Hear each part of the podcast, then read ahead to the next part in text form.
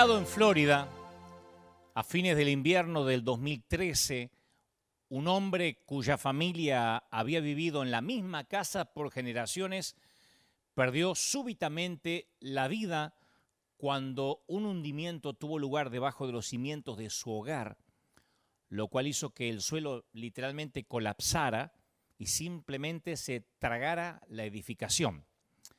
Los expertos explican que en algunas partes de Florida la piedra caliza que se halla debajo de la superficie de la tierra está siendo disuelta lentamente por el agua de lluvia ácida. Y cuando suficiente roca es carcomida, el vacío simplemente produce un colapso bajo el peso de lo que un cimiento inadecuado ya no puede sostener. Y la prensa tituló la noticia como la maldición de la casa sobre arena o la maldición de House. Y hay algo similar llamado el síndrome del hundimiento y tiene que ver con la vida humana. Y este hundimiento puede desatarse debido a un fracaso en el trabajo, a una relación personal rota, una enfermedad, un accidente, Estoy hablando de cuando se siente como si la tierra se hundiera bajo tus pies. Y el mismo Jesús, en una de sus historias más famosas, habló acerca del oficio de la construcción y del hundimiento. Bueno, esto de la construcción era un negocio con el que Jesús estaba muy relacionado, porque lo había heredado de su padrastro, que era un contratista independiente. Estoy hablando de José, ¿no? Entonces en la historia Jesús involucra a dos hombres que fabrican casas, pero uno las fabrica sobre la arena y el otro las fabrica sobre la roca. Y hay algo universal acerca de esta historia que hace que resalte en varias formas. Hay una humilde versión de esta, que es una de las historias más conocidas en la literatura, que ha inspirado de hecho películas y canciones e innumerables libros, por lo general libros infantiles. Ahí están los elementos básicos de la historia. En esta historia de la literatura, los personajes principales también son constructores y cada uno de ellos construye una casa. Y no todas las casas se construyen iguales. Hay un contraste entre la sabia construcción y la construcción tonta. Y cada casa enfrenta una prueba. Si la casa se construyó sabiamente, permanece. Si se construyó tontamente, se cae. Yo sé que la conocen, ¿no? Es la historia de los tres cerditos, donde cada puerquito fabrica su casa. Uno la fabrica con pajas y hojas, con basura, otro la fabrica con madera, el otro la fabrica con piedras y ladrillos, pero todos fabrican. Y cada uno de ellos encara al lobo malo. Cada uno encara la misma amenaza de su enemigo de pulmones extraordinarios. Soplaré, ¿se acuerdan la historia? Soplaré, soplaré y la casa derribaré. Desde pequeños la hemos oído. Dos de los cerditos fabricaron sus casas de basura y nunca se detuvieron a hacerse esta pregunta, ¿resistirá al lobo? Solo, obviamente, dice el cuento infantil, resistió la casa que, que se fabricó con sabiduría. Y esta es una de las de esas parábolas del Señor en las cuales Jesús realmente cuenta dos historias paralelas, la de un hombre sabio y la de un tonto. Otro ejemplo de dos historias sería, por ejemplo, acerca del padre que les pidió a sus dos hijos que trabajaran en el campo, o la historia de las eh, cinco vírgenes sabias y, las cinco tontas, insensatas. Y la manera de comprender este tipo de parábola es colocar las dos historias, una al lado de la otra, y ver en qué se parecen y en qué difieren. Y cuando vemos dónde se diferencian, nos damos cuenta el punto que Jesús procuraba explicar.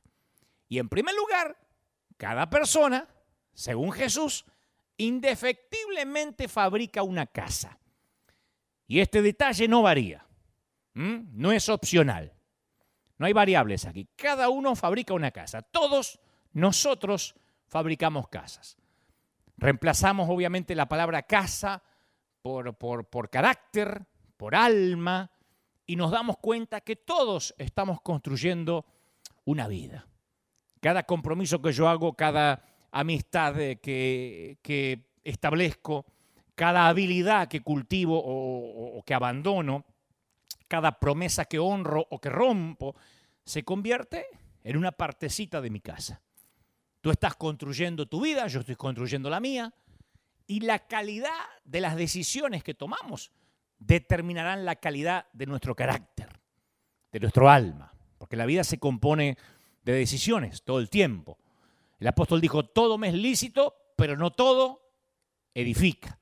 Y la palabra griega edifica se traduce literalmente como construir una casa.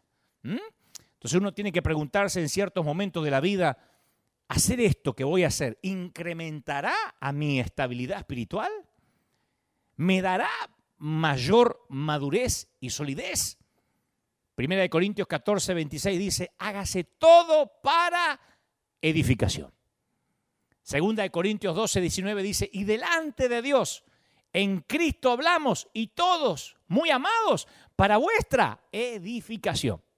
O sea que cuando armas tu vida sin pensar en edificar carácter, construyes una casa deforme, amorfa, sin arquitectura, sin planos, sin proyectos.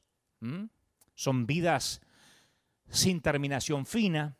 Eclesiastés 9:11 dice, me volví y vi debajo del sol que ni es de los ligeros la carrera, ni la guerra es de los fuertes, ni aun de los sabios es el pan, ni de los prudentes las riquezas, ni de los elocuentes el favor, sino que tiempo y ocasión le acontecen a todos, dijo el sabio Salomón. Tiempo y ocasión les pasa a todos. Todos tienen un tiempo y una ocasión para merecerse la vida. A veces hay gente que me pregunta, ¿y dónde, cómo haces con el tiempo? Y yo siempre respondo que tengo las mismas 24 horas que el resto. Poseo los mismos 7 días de la semana que el resto. Ni nací en cuna de oro, ni heredé una fortuna de mis padres, yo heredé deudas nomás y pantalones de mis hermanos. Pero yo supe, como dice la Biblia, literalmente que tiempo y ocasión nos tocan a todos. Todos tenemos la misma posibilidad y todos podemos acceder al mismo favor de Dios. Vivir por fe no significa no hacer ningún plan. Decir, bueno, no importa, voy a construir lo que, lo que vaya, como decimos en Argentina, lo que vaya pintando. Por ahí pongo una pared, por ahí no pongo nada. No, uno tiene que tener un plan. ¿Quién de vosotros, dijo el Señor, queriendo edificar una torre, no se sienta primero y calcula los gastos a ver si tiene lo que necesita para acabarla? Dijo el Señor en Lucas 14, 28. Nadie comienza una torre si no sabe si la va a poder terminar. Porque después son torres a medio terminar, edificaciones a medio construir. Cuando se trata de una torre, bueno, puedes pasar vergüenza delante de otros arquitectos, delante del vecindario, pero si vas a edificar una vida, necesitas una estrategia, porque no es solo vergüenza lo que vas a pasar. Y la mayoría de la gente a veces solo está sentada hasta, hasta que se encuentra ante una elección y entonces ahí es cuando tiene que, toma una decisión. Son los que toman decisiones basados en las influencias del momento y no en un plan trazado.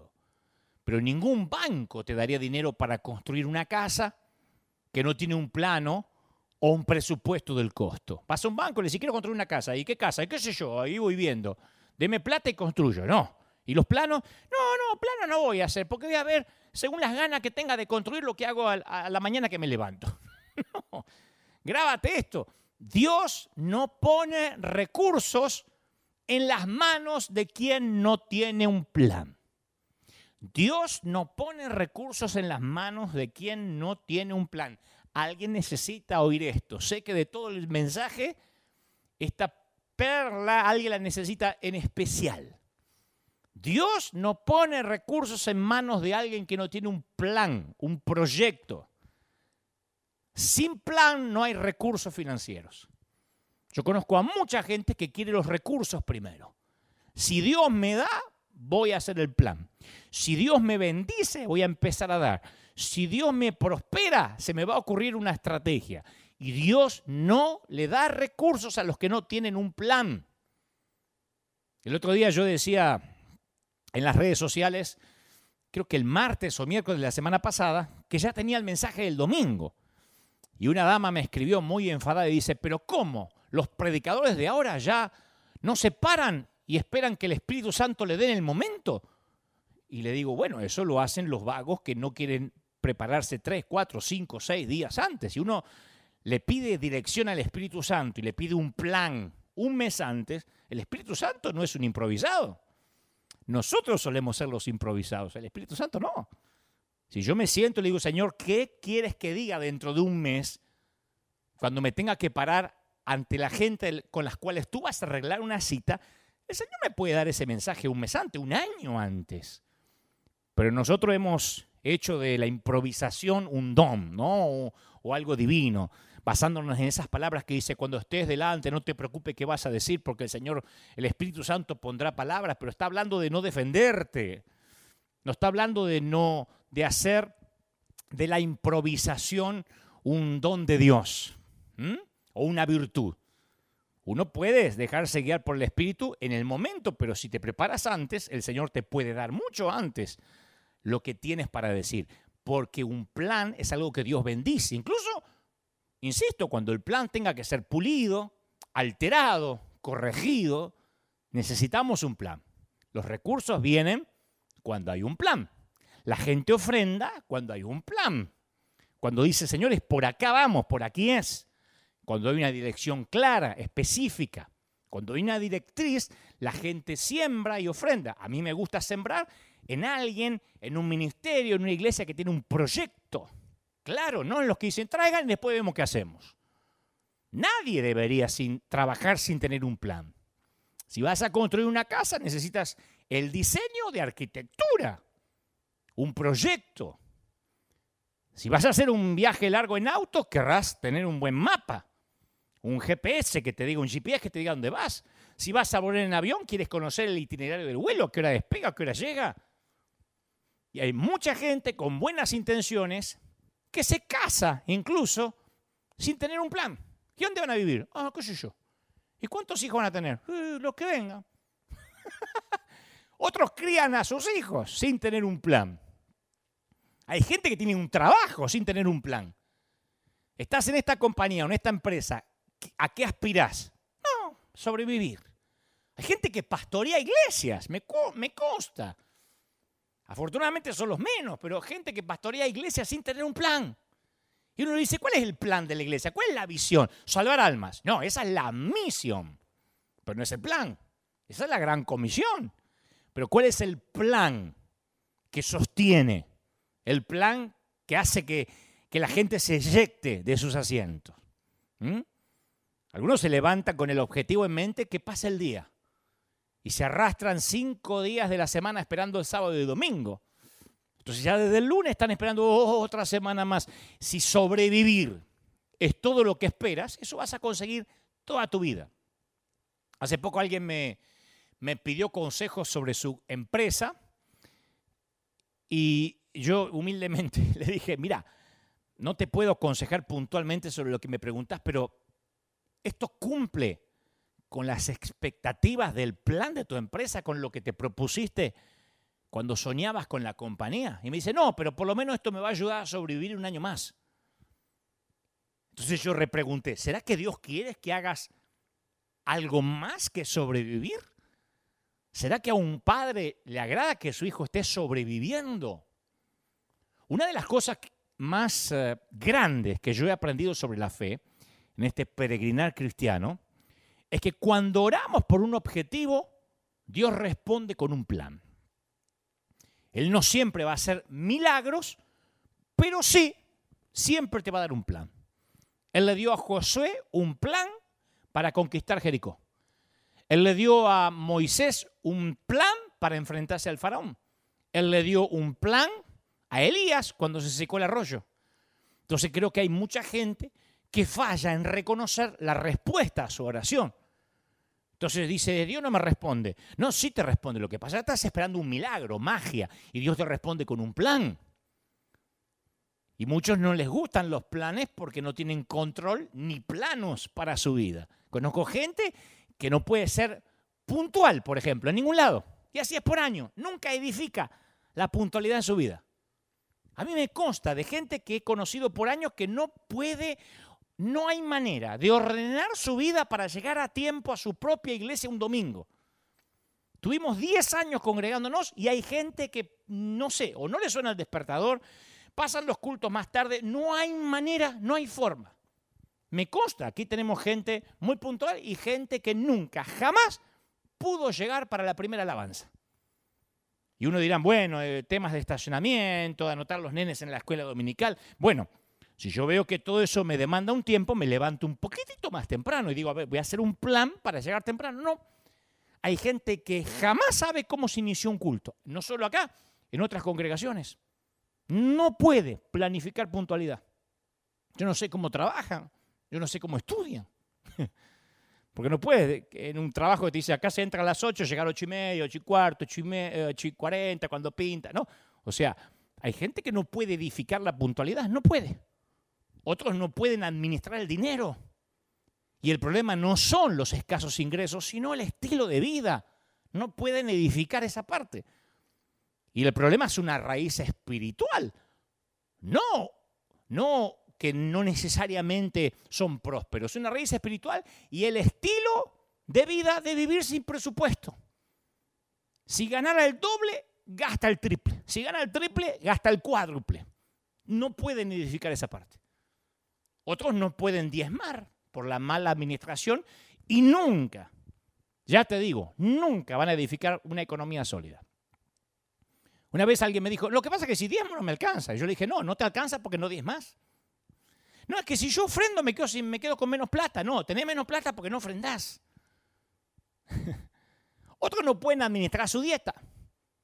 Comen lo que sea y no estoy hablando de ser más gordito, más delgado, estoy hablando de, de salud.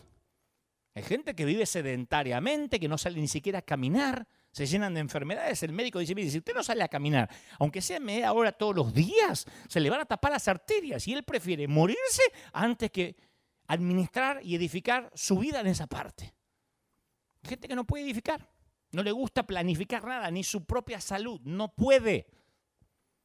Y la casa es una metáfora común en la Biblia. Si alguien construye, dijo el Señor, sobre este fundamento, ya sea con oro, plata y piedras preciosas o con madera, heno y paja, su obra se mostrará tal cual es.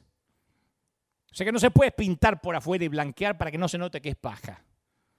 Porque el día del juicio la dejará al descubierto. El fuego la dará a conocer y pondrá a prueba la calidad del trabajo de cada uno. Imagínate si tu casa es de paja. Si lo que alguien ha construido permanece, recibirá su recompensa. Pero si su obra es, consumida por las llamas, él sufrirá pérdida. Será salvo, pero como quien pasa por el fuego. O sea, cada uno de nosotros es responsable de su casa. Nadie más. Y hacerlo nos dará problemas. Y a veces procuramos encontrar a alguien más que se haga responsable de nuestra casa, ¿no? de nuestra vida, de nuestro alma, de, de, nuestro carácter. Mucha gente se niega a tomar decisiones profundas porque quieren evitar la responsabilidad y la ansiedad que inevitablemente acompaña a la libertad humana. Vemos esto en su forma más eh, extrema en nuestras propias congregaciones. Esto es autocrítica. Yo no estoy hablando de las demás congregaciones, estoy hablando de esta. Que uno a veces se siente en la tentación de acceder a que la gente quiere, cierta gente que les maneja en la vida. Yo conozco congregaciones, me congregué en algunas autoritarias, que florecen, ¿eh? se llenan, porque hay un montón de gente que les gusta tener a alguien que les alivie la presión de tener que tomar decisiones. Les gusta llegar a la iglesia y que el pastor le diga, pero usted haga tal cosa y haga tal otra y vístase así y cámbiese esto, no se tiña y sáquese la Hay gente que le encanta. Si no, no habría, no habría público para esas congregaciones. Yo una vez conocí a alguien que me decía, yo no soy feliz con mi novia, yo no la amo, pero mi líder me dijo que ella es para mí. Y que sí, soy loco. Entonces hay gente que le encanta dejar el cerebro y el sentido común en la puerta del templo o, o que el cerebro flote en el bautisterio y que a partir de que es cristiano o que nace de nuevo, el pastor o el líder piense y decida por él. Pero el problema surge cuando estamos dispuestos a negociar nuestra relación con Dios. Cuando ubicamos la aprobación ajena, aunque sea la del pastor, por delante de lo que sabemos que agrada a nuestro Padre, ahí estamos creando un ídolo falso. Si vivimos para que los demás nos den su aprobación o que, o que estén felices con nosotros o que decidan por nosotros, nunca va a ser suficiente. Es más, la aprobación ajena es una extorsión que jamás se termina. Alguien también necesita oír esto. Eso de buscar agradarle a todos es un chantaje emocional que si lo permites una vez, no te suelta nunca. Acordate la frase que tienen los gringos, no negociamos con terroristas. El terrorista puede pedir esto, puede pedir esto, no se negocia con terroristas. Y hay un montón de terroristas emocionales que si empiezas a negociar, tú dices, no, pero si le agrado y si hago lo que él dice, lo voy a dejar feliz. No, nunca terminas de pagar. Como digo siempre, es como esa gente que te echa en cara todo lo que hizo por vos alguna vez. ¿Cuánta honra y agradecimiento va a ser suficiente para saldar la deuda? Una vez que uno, si alguien está comprando una casa, una vez que pagaste tu casa, ¿A quién se le ocurre llamar al banco y decirle, mire, yo sé que ya terminamos de pagar la casa, pero yo siento de seguir mandando mi cuota mensual, así conservamos el vínculo? ¿Quién lo hace? Si la gente sabe que harás lo que sea para apaciguarlos, si la gente sabe que haces lo que sea para hacerlos felices, o lo que es peor, para evitar el conflicto. Viste que hay gente que dice, no, es que yo no quiero problemas. Se sienten pacificadores. No, no son pacificadores, son pusilánimes. Porque ignorar el problema no es ser un pacificador. Y la gente lo huele, hay gente que huele eso y va a explotar esa debilidad en ti. Van a saber que esa es tu debilidad, que siempre tratas de agradar a todo el mundo. Y para poder salir de esta peligrosa enfermedad, tenemos que entender que complacer a los demás es un problema más espiritual que relacional. Es un problema espiritual. Y aunque la mayoría de las personas aceptan esta necesidad de complacer como parte normal de la vida, tenemos que entender que se trata de una forma de idolatría. Tenemos que ser auténticos al punto que no nos importe qué piense la gente sobre quiénes somos, cómo vivimos. Claro, disfrazamos esto de semántica religiosa diciendo tenemos que dar testimonio. No, no hay que andar mostrándole al otro para que el otro esté feliz con mi vida, porque al fin y al cabo el otro no responde por la construcción de mi casa. Es sencillo. Me lo escriben a mí en las redes todo el tiempo. Y el Señor no me cierra que estés en CNN, pero no me gusta que tenés una camiseta de los Simpsons. ¿Y cuál es el problema si cuando estés ante el tribunal de Cristo, Dios no te va a decir, ¿y cómo permitiste que Dante se pusiera esa camiseta? Nos va a preguntar a cada uno por nuestra casa. Y si vivimos para la opinión ajena, estamos poniendo a la gente por delante de Dios. Y ese temor siempre nace cuando hemos sido rechazados por alguien al que queríamos complacer. Quizás provino de un maestro escolar, no sé, de una pareja, de un padre, de un hermano mayor, de algún líder de la iglesia. A veces parece que esas que esas heridas sanaron, pero suelen arraigarse en el corazón y definir nuestro carácter, nuestra personalidad en la vida. Este problema de complacer a la gente ha acosado la humanidad a lo largo de la historia. Estaba leyendo que en el Evangelio de Juan, los religiosos más religiosos de la época, los fariseos, vivían para la opinión pública y no para agradar a Dios y fuera al orar con plegarias largas y ostentosas o, al hacer alarde porque ayunaban para verse súper espirituales, los tipos, estos tipos vivían obsesionados por la opinión pública, ¿no? Pendiente de qué decían de ellos, de los likes. y algunos de los seguidores de Jesús terminaban atrapados en sus artilugios actorales, en sus representaciones. Y Juan 12:42 dice, sin embargo, muchos de ellos, incluso de entre los jefes, creyeron en él, pero no lo confesaban, no confesaban que creían en Jesús. porque temían que los fariseos los expulsaran de la sinagoga. Puedo decir, ¿quién puede preferir honores de los hombres más que los honores de parte de Dios? Y la gente que prefiere más agradar al hombre que a Dios. Todos construimos nuestra casa. Y para construir la casa a veces hay que tomar decisiones difíciles en la vida. La pregunta es, ¿vas a escoger agradar a Dios o agradar a la gente? Si les tienes temor a Dios, no le tienes temor a nada más. Pero si le tienes temor al hombre, le tendrás miedo a todo lo demás. Pablo dijo, ¿qué busco con esto? ¿Conocen ese episodio, ese pasaje?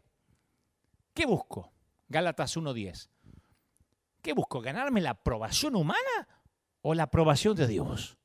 Porque si yo buscara agradar a otros, no sería siervo de Cristo. Entonces hay gente excesivamente ansiosa por complacer. Y se encuentran buscando la aprobación de los demás para validar sus decisiones, sus, sus eh, ladrillos de la construcción. No pueden decidir. Y a veces una pequeña crítica de una fuente equívoca los hace sentir en derrota. En lugar de decir con libertad lo que creen, hay mucha gente que ajusta sus palabras para que encajen más, más cerca de lo que cree que la otra persona quiere oír. Yo me acordaba del rey Herodes, que era un gobernador absoluto en el imperio romano, el temido soberano de Galilea. Se hacía llamar el grande, el Mesías. Y construyó los edificios más grandes jamás vistos y las ciudades cosmopolitas como Tiberias hasta el día de hoy son hazañas de poder y de arquitectura. Pero Herodes era un hombre que le daba importancia a las encuestas, a tal punto que hizo que decapitaran a Juan y crucificaran a Jesús. O sea que la vida de Herodes es un ejemplo no por su poder, sino por su miedo. La debilidad de Herodes nos enseña que sin importar cuán alta sea nuestra posición, a qué nos dediquemos, no estamos inmunes a dejar que alguien más construya nuestra casa, la presión social. A Saúl le pasó algo similar. He pecado, le dijo a Samuel. Los soldados me intimidaron y les hice caso. Imagínate un rey diciendo eso. fueron los soldados, echándole la culpa a los soldados. Las quejas suben, las quejas nunca bajan. Las excusas tendrían que subir, no tendrían que bajar. Y cuando uno ve a Saúl echándole la culpa a los soldados, dice, eh, realmente este hombre no se merecía la corona. Con razón Dios lo desechó. Compras algo que no necesitas con dinero que no tienes. Te metes hasta acá de deuda porque los demás lo están comprando. Cambias el teléfono porque ¿cómo, voy a atender con ese teléfono delante de los demás?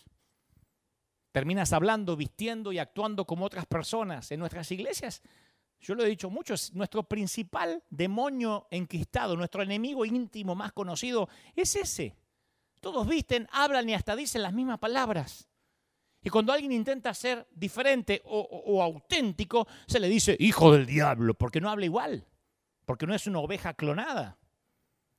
Y muchas veces los intentos de evadir las responsabilidades son más sutiles en esto de la construcción de casas.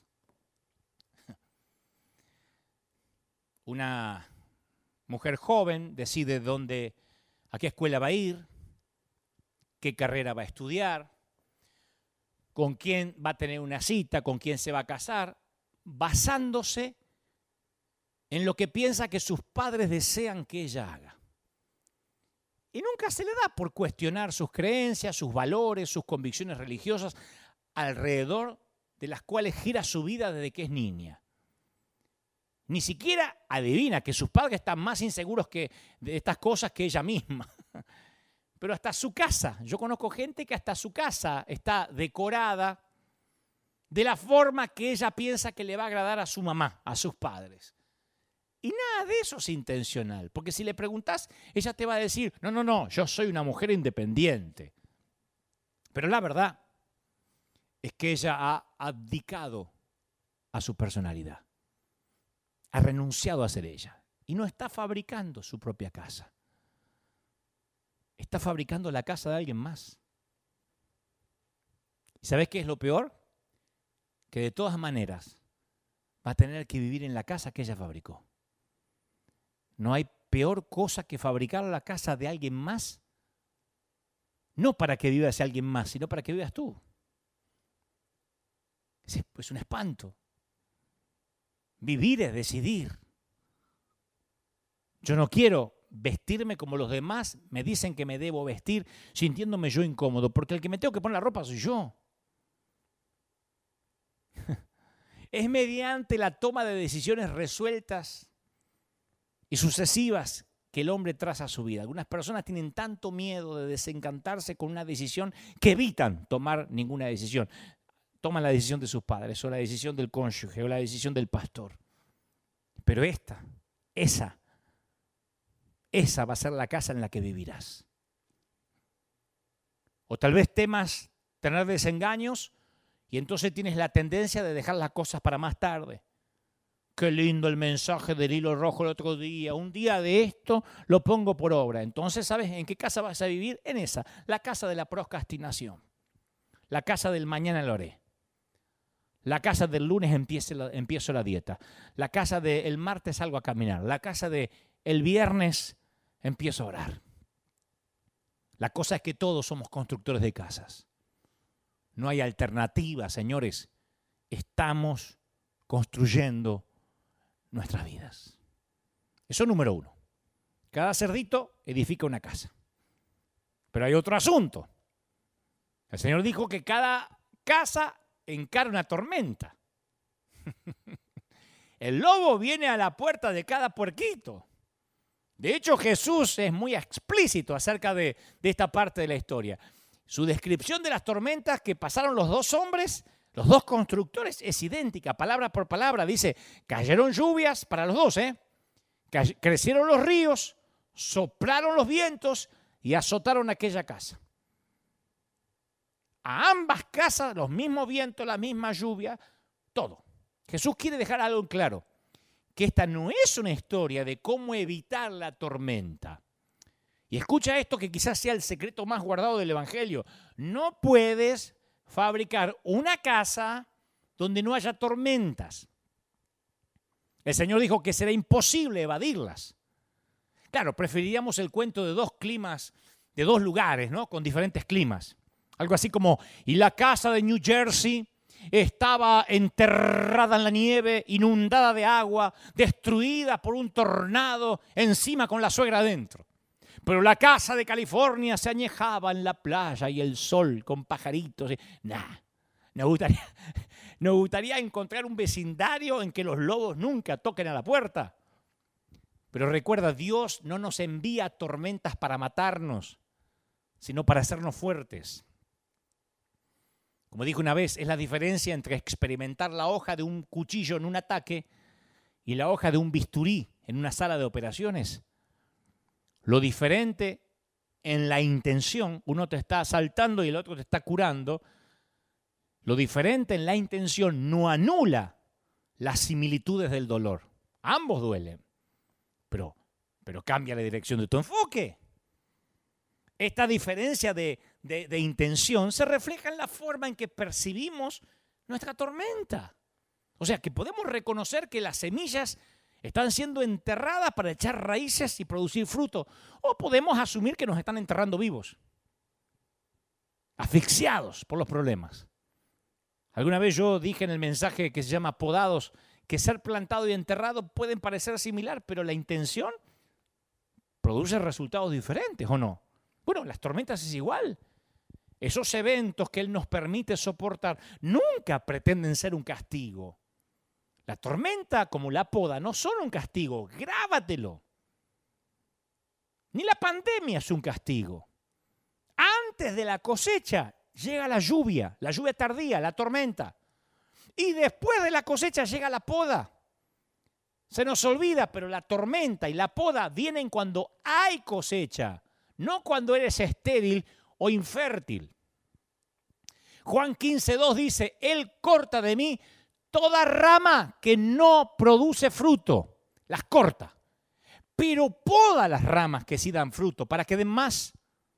O sea, las que no dan fruto, las corta. Las que dan fruto, las poda. Entonces no es lo mismo cortar que podar. Tampoco dijo el Señor que poda alguna de las ramas que dan fruto. No, Él recorta cada rama fructífera. O sea, si estás experimentando recortes es porque da fruto. La poda de Dios en mí no fue porque hice algo mal. Muchas veces sentí el dolor de la poda, de las tormentas en mis ramas, pero es porque di fruto. Vos podés gritar en voz alta, Señor, yo hice todo bien. ¿Por qué? Bueno, pero tu comportamiento no te hace inmune a las mismas tormentas que recibe cualquier rama productiva. El pronóstico del clima dice que vienen tormentas para tu casa. Y antes que corten la transmisión, quiero decirte que una gran paradoja del cristianismo es que confiar en Cristo nos hace, nos hace inmunes o hacen que las tormentas se alejen. ¿no? Pensar que ahora que pertenezco a Dios recibo un fast pass para las tribulaciones de la vida, hasta que te estrellas con las rocas de la realidad. Las tormentas, insisto, no son un castigo por la falta de obediencia. Porque hay gente diciendo, si yo tengo a Cristo, ¿por qué mi hijo está viviendo rebeldía? Porque tienen que venir las tormentas, porque a veces, es más, mira, a veces es el resultado de la obediencia. Tu futuro está conectado al favor de Dios. Y el favor de Dios, ¿sabe a qué está conectado? A tu obediencia.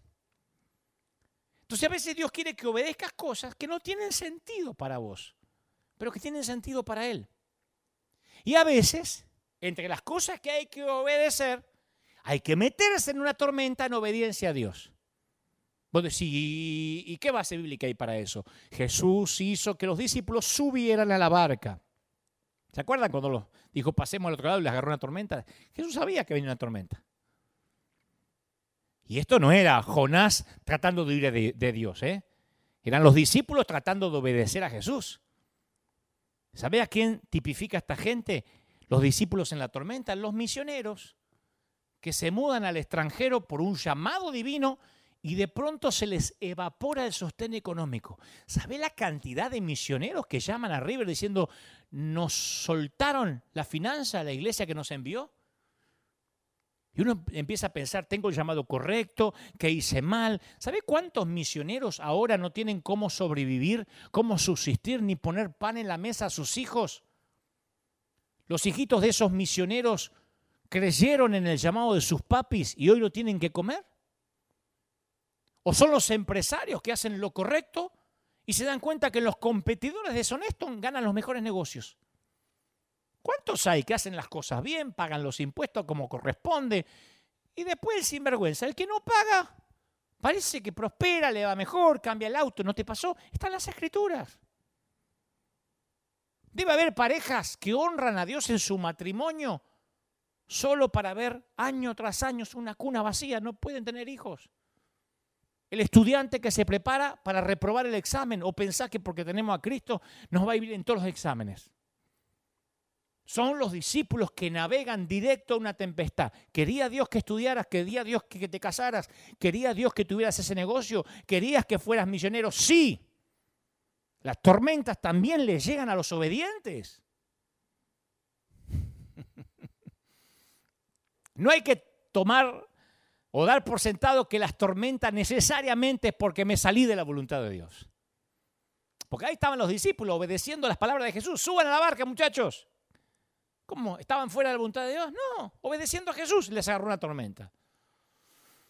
Hace unos años yo hice mi, mi primer viaje a España. Hace muchos años, Kevin, Kevin era pequeño y me dice, papi, ¿por qué allá es de día? Pues yo estaba en Skype y en casa era de noche y donde yo estaba era de día. Entonces yo les traté de explicar que Europa estaba en un hemisferio diferente y que se encontraba al otro lado de la línea de cambio de fecha, ¿no? No entendía nada porque era chiquito. Entonces dije, mira, en esencia, le resumí, aquí ya es mañana.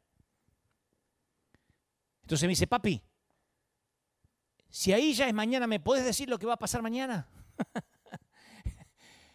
y permitíme decirte que enviar mensajes del futuro causa una sensación muy poderosa. ¿eh? Le dije, bueno, mañana es un día maravilloso, mañana te portás a la perfección, mañana haces caso, mañana traes una buena calificación, mañana obedeces a tu madre. lo que simulaba hacer en ese momento, Dios tiene la capacidad real de hacerlo todos los días de nuestra vida. Aquel que vive fuera de la cápsula de tiempo te dice, mañana salís de la tormenta. ¿Por qué no le creemos? Dios habla en tiempo pasado sobre las batallas que libras en el presente. Josué, te he entregado la tierra. Te he entregado los muros de Jericó. Todavía estaban afuera los tipos. Y Jesús le dice, y Dios le dice, te he entregado, le dice Jehová. Jesús habla en pasado lo que nosotros vivimos en presente. Dios me dice que te diga, te amo. Por eso le digo siempre, ay, cómo te ama el Señor. Y me dice que te diga, ya pasaste la tormenta, ya terminó la pandemia para ti. Terminó la cuarentena. Voy a decir, pero ¿cómo? Es que Dios habla en tiempo pasado lo que nosotros todavía vivimos como presente.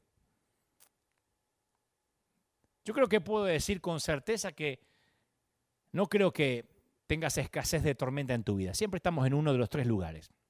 O nos dirigimos a una tormenta, o estamos en una, o estamos saliendo de una. Por eso es determinante tener un plano, un plan. Porque Jesús le dijo a los discípulos, crucemos al otro lado del lago. Si Jesús menciona un destino, es porque vas a llegar, que vas a llegar al otro lado, ya lo dijo. Pero ¿podría haber una tormenta? ¿Va a ser un viaje cómodo? No sé. O sea, los discípulos se pueden preocupar si se van a marear, si van a vomitar, pero no tienen que preocuparse si se van a hundir, porque Jesús le dijo dónde iban. Y desde nuestro punto de vista, los días por delante son inciertos, no sabemos su contenido, no sabemos cuántos días serán, sin embargo conocemos nuestro destino. Se nos ha dicho que Jesús se fue a preparar lugar para nosotros, Juan 14. O sea que Dios ya nos aseguró un desembarque seguro. Vamos a llegar al otro lado, para empezar. Y vos decís, sí, pero eso no me alienta mucho porque es más allá del sol. Bueno, vengamos a este lado del sol. Amados hermanos, escribe Santiago, cuando tengan que enfrentar cualquier tipo de problema, considérenlo como un tiempo para alegrarse mucho. Y observa que no dice si vienen problemas, sino cuando vengan los problemas. La Biblia nunca prometió cielos despejados, aunque algunos tengan problemas para comprender esa idea. Las tormentas te van a encontrar. O sea, que puedes decidir si, si la lluvia va a llegar Perdón, no podés decidir si la lluvia va a llegar.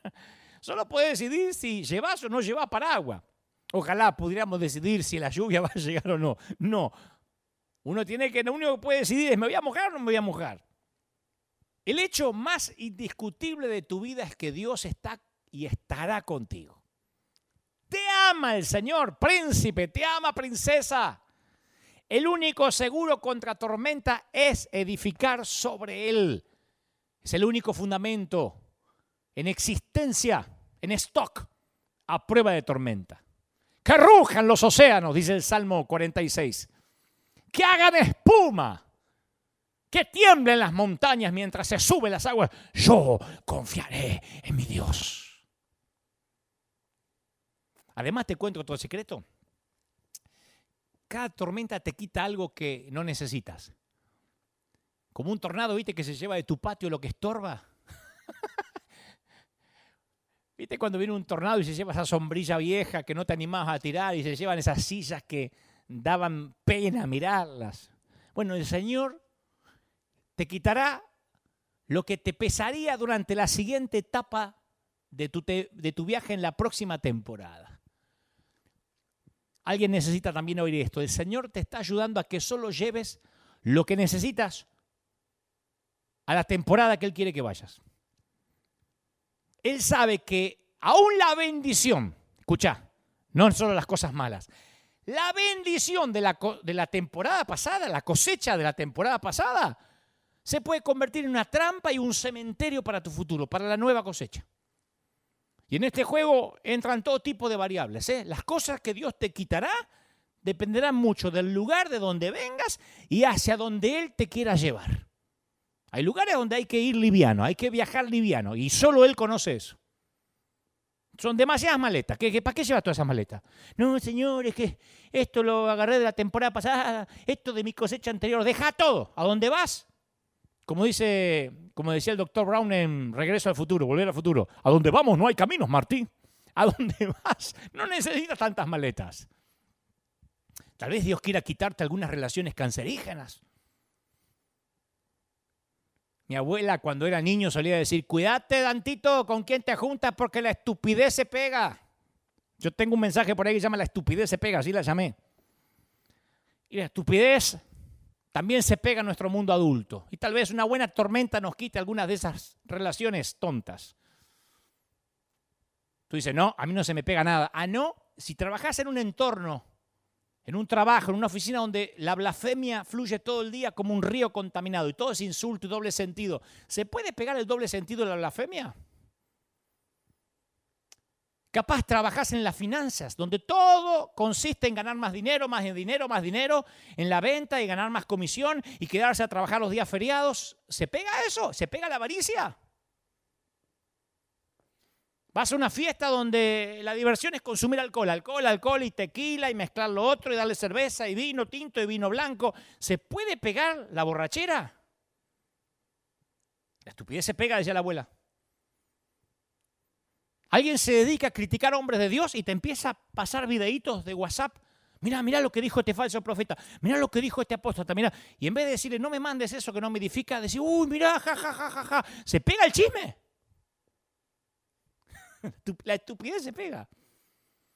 Salomón, el hombre más sabio que ha vivido jamás, era tan consciente de esta realidad inalterable que nos amonestó a elegir a nuestros amigos sabiamente. Dice, el que con sabios anda, Proverbios 13:20. El que con sabios anda, sabio se vuelve. El que con necios se junta, saldrá mal parado. O sea que cuando nos rodeamos de constructores tontos, nos volvemos tontos como ellos. Cuando nos rodeamos de gente sabia y madura, con buen carácter, también se nos pega esas cosas buenas. Entonces Dios a veces remueve algo de nuestras vidas, no porque esté tratando de quitarnos algo, está haciendo lugar para una cosecha nueva. Alguien tiene que decir amén. Está haciendo lugar para una cosecha nueva, es un intercambio. Y con Dios, señores, siempre se obtiene algo mayor. Porque siempre Dios nos devuelve más de lo que creemos que nos está quitando. Y cuando nos quita algo o alguien de nuestra vida está desocupando lugar en nuestro disco duro para una actualización, y yo estoy seguro que a veces está bien, no hay una, a ver, una cirugía correctiva para hacer que todo vuelva a ser como antes de la tormenta. Es algo que se aprende con la experiencia. Cuando yo era chiquito, yo crecí con la idea general que cualquier problema que me pasara se podía arreglar. Si algo se me perdía, lo iba a encontrar o reemplazar. Si fallaba en algo, mis padres me lo iban a arreglar. Mi papá solía usar la frase, esto no es la muerte de nadie. Como dejando constancia que de la muerte para abajo todo tenía solución. Pero desde aquel entonces me han pasado muchas tormentas. Y aprendí que esta ilusión de pasar intocable a través de la vida es completamente equivocada. Y a veces me pregunto qué va a pasar en los próximos años y me alegro de no saberlo. ¿eh? Ya es bastante con saber que habrá tormentas. Pero Jesús dijo, no se angustien por el mañana. El mañana tendrá sus propios afanes. Cada día ya tiene sus tormentas, sus problemas. Problemas hoy, problemas mañana. Esa es la predicción, ese es el clima. Así que cada uno construye una casa. A cada casa le vienen tormentas, edifiques sobre lo que edifiques. Y las tormentas van a probar los fundamentos de la casa. Es en medio de la tormenta que se revela la solidez de la casa. Y fíjate que un fundamento no es algo glamoroso, ¿eh? Yo creo que nadie visita tu casa y dice, eh, qué gran fundamento tiene aquí, ¿eh? qué buenas bases. Nadie. Nadie lo sabe hasta que viene la tormenta. Y la última tormenta a la que se refiere Jesús es el juicio de Dios. Un día nuestras vidas van a pasar por el escrutinio de Dios. ¿Mm? Y cada viga, cada madera, cada palabra, cada palabra ociosa enfrentará a un examen escrupuloso. Un día se va a revelar la verdad de muchas casas, de las nuestras. Cada decisión que yo tomo va al edificio de mi casa. Capaz que hiciste fraude en un examen de la escuela y lo haces para obtener una buena calificación, para ganarte un aplauso y obtener un título. Pero precisamente por saber que hiciste trampa, le robaste el significado y la satisfacción que hubiesen podido tener la calificación, el aplauso y el título. Así que no podés vivir en esos títulos, calificación o aplausos ficticios, porque van a ser parte de tu casa y son mentira, son malos fundamentos. Tal vez yo uso la manipulación para obtener lo que quiero de mis ovejas y hasta de mi familia. Sé cómo obtener las cosas a través de la sumisión, del miedo, pero no puedo vivir en estas relaciones, no pueden convertirse en parte de mi casa. No son fundamentos que resisten un ministerio sólido. Y si hoy no lo sé, va a llegar el día del examen. A todos los estudiantes les llega el día del examen. Un maestro amoroso no trata de evitárselo a los estudiantes, sino que por el contrario los prepara para el examen. Y el día del examen hace evidente lo que es una realidad. No importa todo lo doloroso que sea encarar una realidad, nunca es mejor esconderse de ella. Hay una historia real de un desocupado que se hizo pasar por músico en una gran orquesta sinfónica. La historia es verídica, ¿eh? Sobrevivió por casi 20 años simulando que tocaba el violín. Como tocaba en una gran sinfónica, nadie lo escuchaba y él simulaba. No hizo una fortuna, pero le permitió pagar las cuentas por 20 años. Y un día el rey pidió, fascinado con la sinfónica, un solo de cada músico. Y cuando le tocó su turno fingió estar enfermo, pospuso la cita, pero solo ganó un par de semanas. Y ante la vergüenza que debía atravesar se quitó la vida. De allí que se acuñó la frase, tienes que enfrentar la música. Tienes que saber de qué está hecho el fondo de tu casa, el fundamento. Una vez una dama me dijo, eh, tengo unos problemas terribles, y yo quise alentarla, pero no lograba. No lograba ni siquiera levantarle un poquito el ánimo. Entonces me decía, no, no, no, no, no, es que no me entendés, Dante, yo toqué fondo. Y le pregunté, ¿qué había? Me dice, ¿en dónde? En el fondo. ¿Cómo en dónde? Si me decís que tocaste fondo, ¿qué había ahí? Si te pasa lo peor, ¿qué vas a encontrar en el fondo? Solo las personas que han tocado fondo tienen el derecho de informarnos con veracidad que Dios está en el fondo, que Dios, su voz está ahí. En el fondo del más profundo y tenebroso del, ¿y si me pasa lo peor? Ahí se encuentra un Dios fiel. El hecho de edificar tu vida sobre esta roca no te hace inmune a las tempestades, a la muerte, a los despidos, al rompimiento de las relaciones ni a la gripe, ni al COVID. Tampoco hace que tu corazón se vuelva a prueba de sufrimiento, no sienta la punzada de una pérdida, de una vergüenza, de un fracaso, de, un rechazo. Pero en el fondo hay roca sólida. Si edificaste tu vida sobre Cristo, puedes tocar fondo y aunque pierdas el aliento, sigues respirando. Y esto no es un sermón de escritorio. Yo estuve ahí.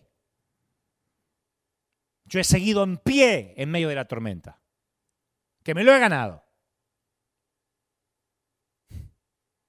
Quizás hayas perdido a tu bebé, pasado por un divorcio, o hayas terminando, hayas dándote por vencido, hayas terminado dándote por vencido en una lucha contra las deudas. Pero en el momento más tenebroso, más atroz, Dios te dio la fe para seguir adelante. ¿O no? ¿Me estás escuchando ahora y viendo? Y cuando nadaste hacia la superficie, desde el fondo, saliste a flote con un nuevo don. Viste a Dios en el fondo y eso te hace indestructible. Eso sí te hace indestructible. Eso te quita el dolor más agudo que el diablo te haya causado. Yo llegué al fondo y ¿sabe quién estaba? El Señor. En el fondo, señores, está la fidelidad de Dios. O hay arena o hay piedra. En el fondo hay roca. En esta pandemia se vio lo que había en el fondo de cada cristiano en el mundo, en los cinco continentes. Ahí se vio cuál era el fundamento. Si te quitan el congregarte por siete meses y por eso te enfrías y haces cualquier cosa con tu vida es porque nunca, jamás hubo roca. Era arena. No me importa, importa un cuerno que te congregaba siete días a la semana, que tenías célula, que tocabas la música, que te ponías el uniforme, que servía y que repetías la palabra del apóstol. Si cuando vino la tormenta se te derrumbó la casa, no había roca. En el fondo no estaba Cristo. ¿Cuál es el fundamento? Esto nos lleva otra vez a la historia de Jesús. Todos fabrican una casa. Tanto el hombre sabio como el tonto, cada cerdito, cada puerquito. Y todos se encaran la tormenta, el lobo toca todas las puertas. La pregunta es sobre qué vas a fabricar tu vida. ¿Piedras o arena?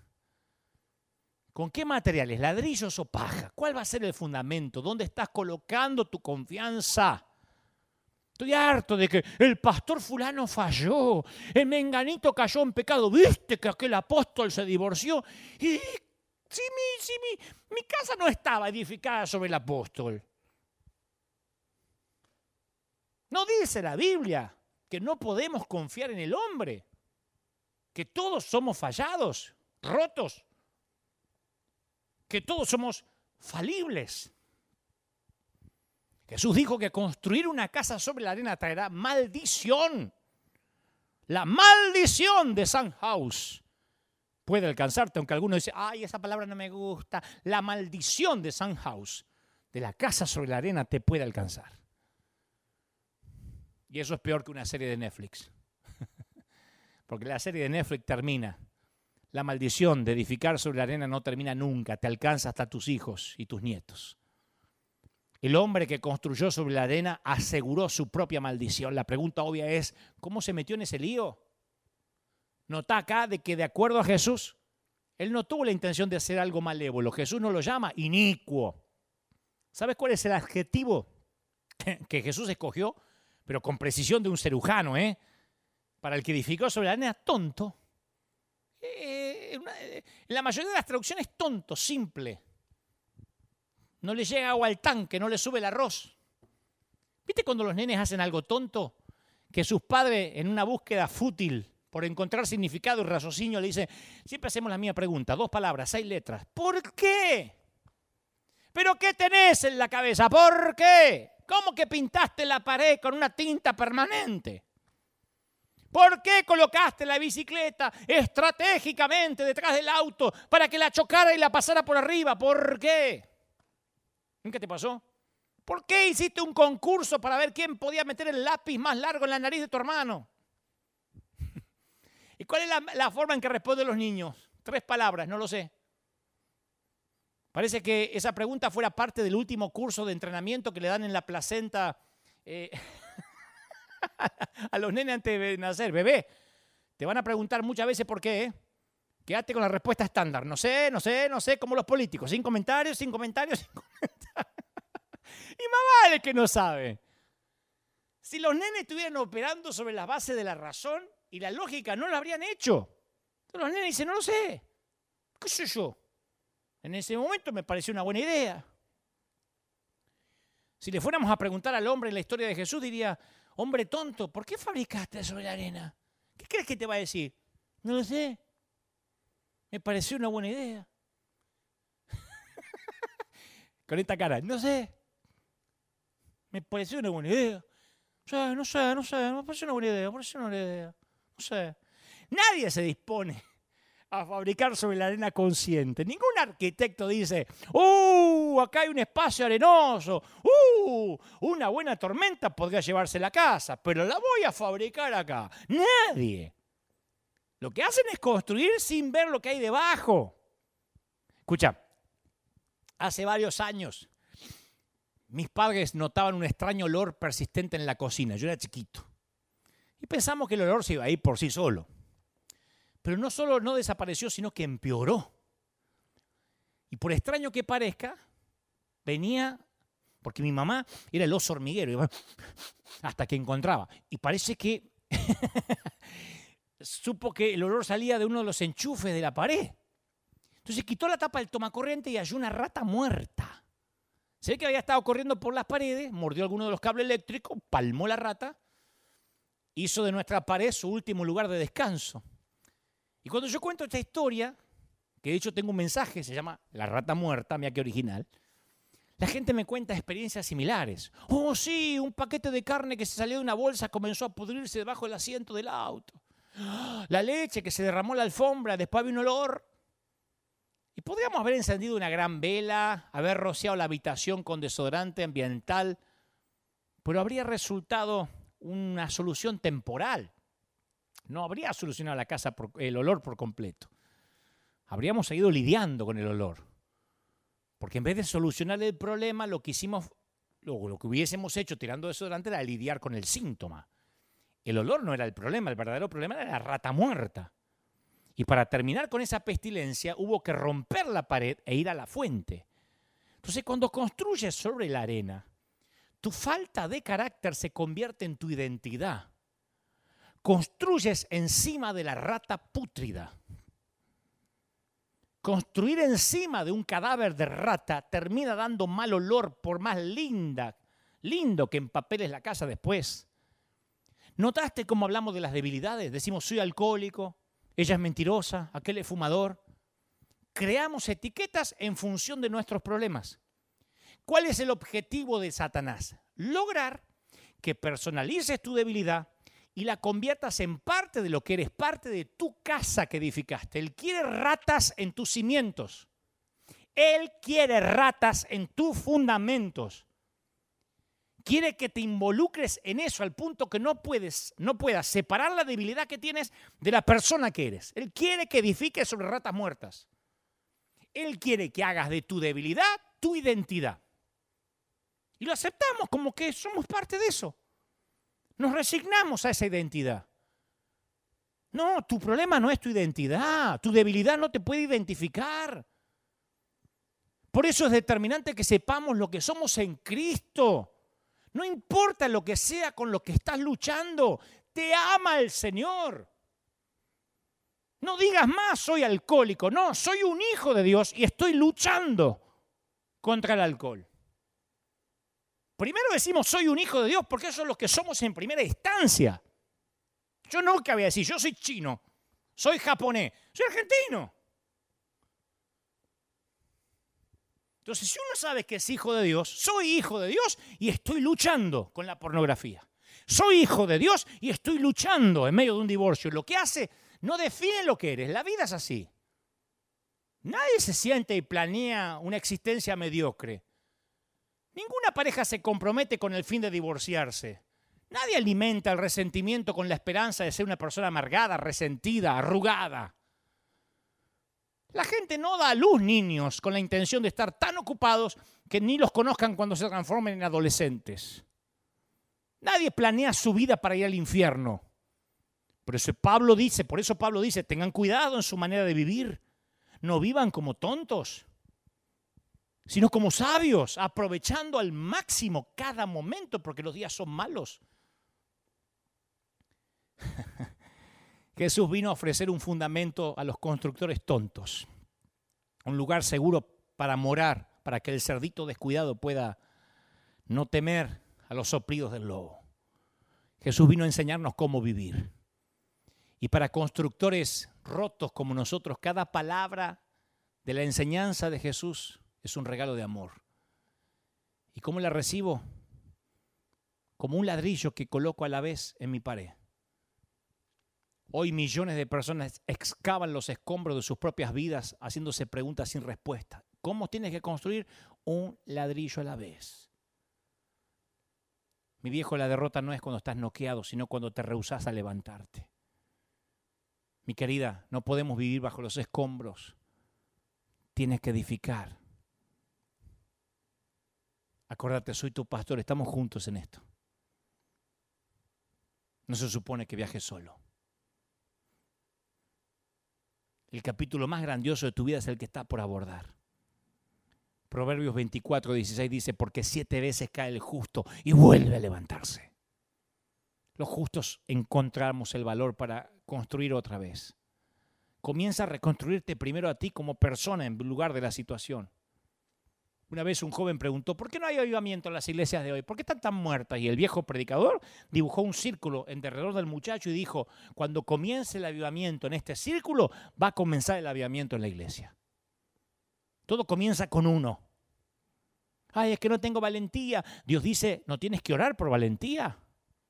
Mira que te mando, que te esfuerces, que seas valiente, no temas ni desmayes. Jehová, tu Dios, estará contigo donde quiera que vayas.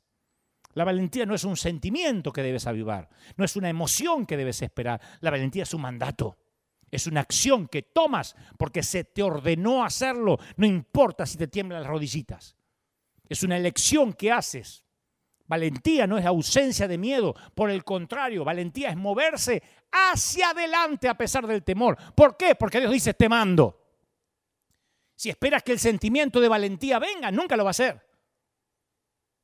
Algunos dicen, yo canto cuando estoy contento. No, yo elijo cantar sin importar si estoy contento o triste. Porque Él me manda a ser fuerte y valiente sin importar las tormentas. Un ladrillo a la vez. Un ladrillo. Veo que alguien mirió y voy a hablar con él. Preferiría chismosear, chismorrear de él. Preferiría hablar mal y despellejarlo como buitre, pero no. Voy y hablo con él y arreglo. No es una gran casa, pero es un ladrillito más de mi carácter. Y después experimento el gozo que restauré una relación. Doy dinero que preferiría guardar por si pasa algo. No es una gran casa, pero es otro de mis ladrillitos. Como un golpe pequeño del cincel de un escultor en mi casa. Y me voy quitando esa filosofía latina. ¿Y yo qué gano con esto? Me voy quitando el yo que gano con esto y le voy dando forma a un corazón más afín a Jesús. Prefiero tras el púlpito contar una historia simple, verdadera, presentarme como antihéroe antes que hacerme el Superman. Y experimento la alegría de ser auténtico y pongo otro ladrillito. No soy el gran predicador, no es la gran casa, pero es un ladrillito más. Estoy fabricando mi casa con la sabiduría de un ladrillo a la vez sobre la roca, claro. Voy a terminar contándote la última historia de otra casa maldecida. Es una de las casas más extrañas en los Estados Unidos. Se la conoce como Winchester House. La casa de Winchester. Está en el área de la bahía. Y la construyó la señora Winchester. La riqueza de su esposo provino del rifle que se asocia con su nombre. Y la señora Winchester perdió a su esposo y a su único hijo, y debido al dolor, quién sabe qué, a la culpa, se obsesionó con el ocultismo. Y la mujer emprendió un proyecto de construcción basándose, al parecer, en una creencia que decía que mientras que ella edificaba, su casa nunca iba a morir. Y es una estructura extraordinaria, la gente la sigue, es un museo hoy en día. La construcción requirió 16 carpinteros empleados todo el tiempo durante 38 años. Aquí generalmente en Estados Unidos las casas son de madera. Tenía 2.000 puertas, 160.000 ventanas, más ventanas que el edificio del Empire State. Hay vueltas y dobleces por todas partes, pasajes secretos, corredores escondidos y otras excentricidades que son difíciles de sondear. Escaleras que van para el techo y ahí terminan, puertas que se abren ante una pared de ladrillos. Todo esto se hizo al parecer para confundir a la muerte, decía la señora. Claro, todavía la estaba construyendo cuando la muerte llegó y la muerte no estaba nada confundida. La muerte tiene un gran sentido de orientación. Y después que la señora Winchester murió, fue necesario que ocho camiones trabajaran 24 horas al día, 7 días a la semana para sacar todo el material de construcción y el exceso de basura que había en la casa. Es una casa asombrosa, pero se fabricó sobre arena. La maldición de Sandhouse. Bueno, cerdito, puerquito, de puerquito a puerquito, ¿de qué va a ser tu casa? ¿De paja o ladrillos? ¿De piedras o de arena? Fabrica rápido tu castillo en la arena. Hazlo grande, impresionante, llénalo de cosas maravillosas, pero no te olvides de una cosa. No te olvides que un día vendrá el camión y se lo llevará todo. No te, no te olvides que un día vendrá la muerte y no se va a confundir. Sabrá exactamente dónde buscar. Y soplará y resoplará y tumbará tu casa. Así que asegúrate que no construyas sobre la arena, sino que tengas una casa sobre Jesús. Porque nadie que ha construido sobre Jesús salió decepcionado. No olvides que viene el día en que Dios examinará tu casa, tu vida. Y quién sabe, la maldición de San House podría alcanzarte y nada me dolería más. Vamos a orar. Padre, gracias por los miles que están ahora oyendo este mensaje. He transmitido lo que creo me has dicho que diga, lo que has puesto en mi corazón. A los millones de constructores que están allí en distintas partes del mundo. A los que construyeron sobre la arena y están reconsiderando y replanteando su vida. A los que ahora se asegurarán de lo que hay en el fondo. A los que han recibido este mensaje. A los que ahora entienden que las tormentas son parte de dar fruto, Señor. A todos tu bendición llegue ahora. Bendigo a los que están mirándome de distintas partes del mundo. Bendigo a nuestra congregación. Estamos entrando en la semana aquí de acción de gracias, la semana de Thanksgiving, la semana donde agradecemos a Dios por las cosechas, por lo que nos has dado, por la salud. Señor, y queremos agradecerte porque nos has amado de una manera que nos hablas de esta forma. ¿Cómo te ama el Señor, princesa? ¿Cómo te ama el Señor? ¿Cómo no te va a amar si te tiene esculpido en sus manos, esculpida en sus manos? Te ama el Señor, mi rey, te ama, príncipe cómo te ama el Señor. Si el Señor te habla así, es porque tiene propósito, porque no te ha abandonado. Hay otros que sienten ahora al Espíritu Santo redarguyendo en su corazón. Y eso no es culpa, eso es el Espíritu Santo que te dice, yo todavía estoy aquí. Tu mente no se cauterizó, todavía estoy siendo, eh, trayendo sensibilidad a tu corazón, diciendo es hora de volver a Dios. A los que están escuchándome, viéndome por primera vez, mi amigo, mi amiga, no importa si eres católico, ateo, si eres musulmán, judío, el Señor me dice que te diga, hoy es el día de salvación. Hoy es el día antes que termine esta pandemia para reconsiderar un cambio en la construcción de tu vida, en tu carácter. Es lo que la gente mirará de nosotros. Nuestro carácter es lo que más admiramos de la gente. Ni sus logros académicos, ni, ni, ni el auto que conduce, admiramos su carácter. Y el carácter se construye sin atajos, todos los días, un ladrillo a la vez. Quiero que lo recibas a Cristo en tu corazón. Que digas, Señor, entra en mi vida, transfórmame, hazme una nueva persona. Yo estoy creyendo que hay personas naciendo otra vez ahora y empezando un nuevo tiempo. Bendigo a toda la congregación de River, a los que son parte virtual de esta gran iglesia, de este río que llega hasta los confines de los cinco continentes. Bendigo nuestras obras misioneras en la India, Pakistán, en Uganda. Bendigo la gente que nos mira de lejos, los que siembran, los que no fallan, los que dicen estamos contigo, Dante, estamos con ustedes. No aflojen, no bajen los brazos. Te digo lo mismo, no te entregues, no te rinda, dice el Señor. Yo estoy contigo. Hay mamis que están llorando ahora. Hay esposas abandonadas. Hay hijos que se sienten solos. Pero el Señor me dice que te diga, he aquí, cuando toque fondo sentirás que yo te sostengo. Yo soy tu Dios que te sostiene y te dice, no temas, yo te ayudo. Cuando pases por las aguas no te anegarán. Cuando pases por el fuego no te quemarás. Ni la llama arderá en ti. Yo soy Jehová, quien te sostiene con la mano derecha y te dice, no temas, yo te ayudo pequeño, yo te sostengo. Lo creo, lo declaro en el nombre del Padre, del Hijo y del Espíritu Santo. Amén. Y amén. Gloria a Jesús. Hemos llegado hasta aquí y te transmití lo que creo Dios ha puesto en mi corazón. Te veo, Dios mediante. El próximo fin de semana empezamos la semana de acción de gracias Gracias por estar ahí. Vamos a agradecer a Dios. Vamos a decir, Señor, hasta aquí nos, ayudaste y nos vas a ayudar pronto a que estemos todos o nadie reunidos adorando al Señor.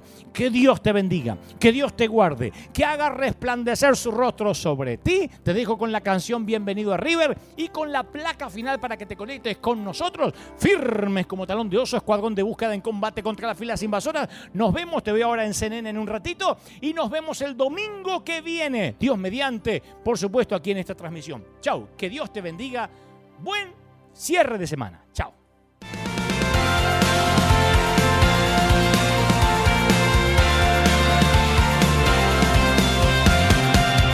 Apareciste una noche de soledad, abandonado y perdido te reconocí. Tu voz diciéndome no temas, yo estoy aquí. El Padre me envió por ti.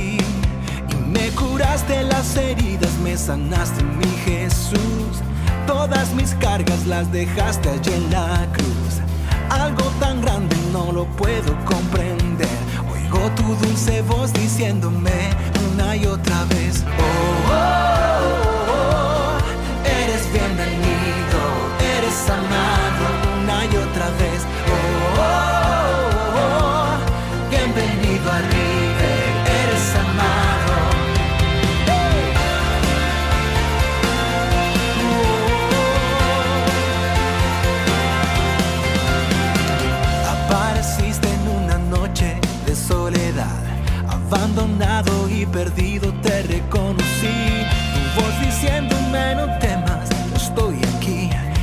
Padre me envió por ti. Y me curaste las heridas, me sanaste mi Jesús. Todas mis cargas las dejaste allí